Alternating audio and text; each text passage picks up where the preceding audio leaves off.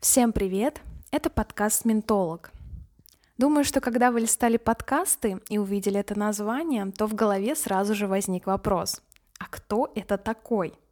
Наверняка вы знаете, что есть психологи, психотерапевты, есть коучи. Даже если вы не были у них на консультации, вы знаете, что такие специалисты есть.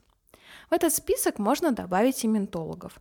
Ментолог – это специалист, который работает с ментальностью людей – на этом моменте возникает новый вопрос.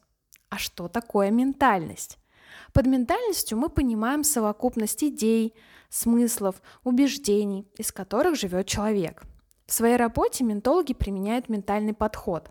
Это инструмент для работы с убеждениями людей. Здесь можно задуматься и спросить, а зачем мне работать с убеждениями?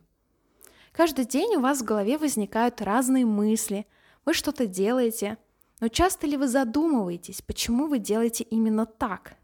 Как правило, на вопрос «почему ты так думаешь?» или «почему ты так поступил?» человек отвечает «все так думают, все так говорят, так принято, это естественно».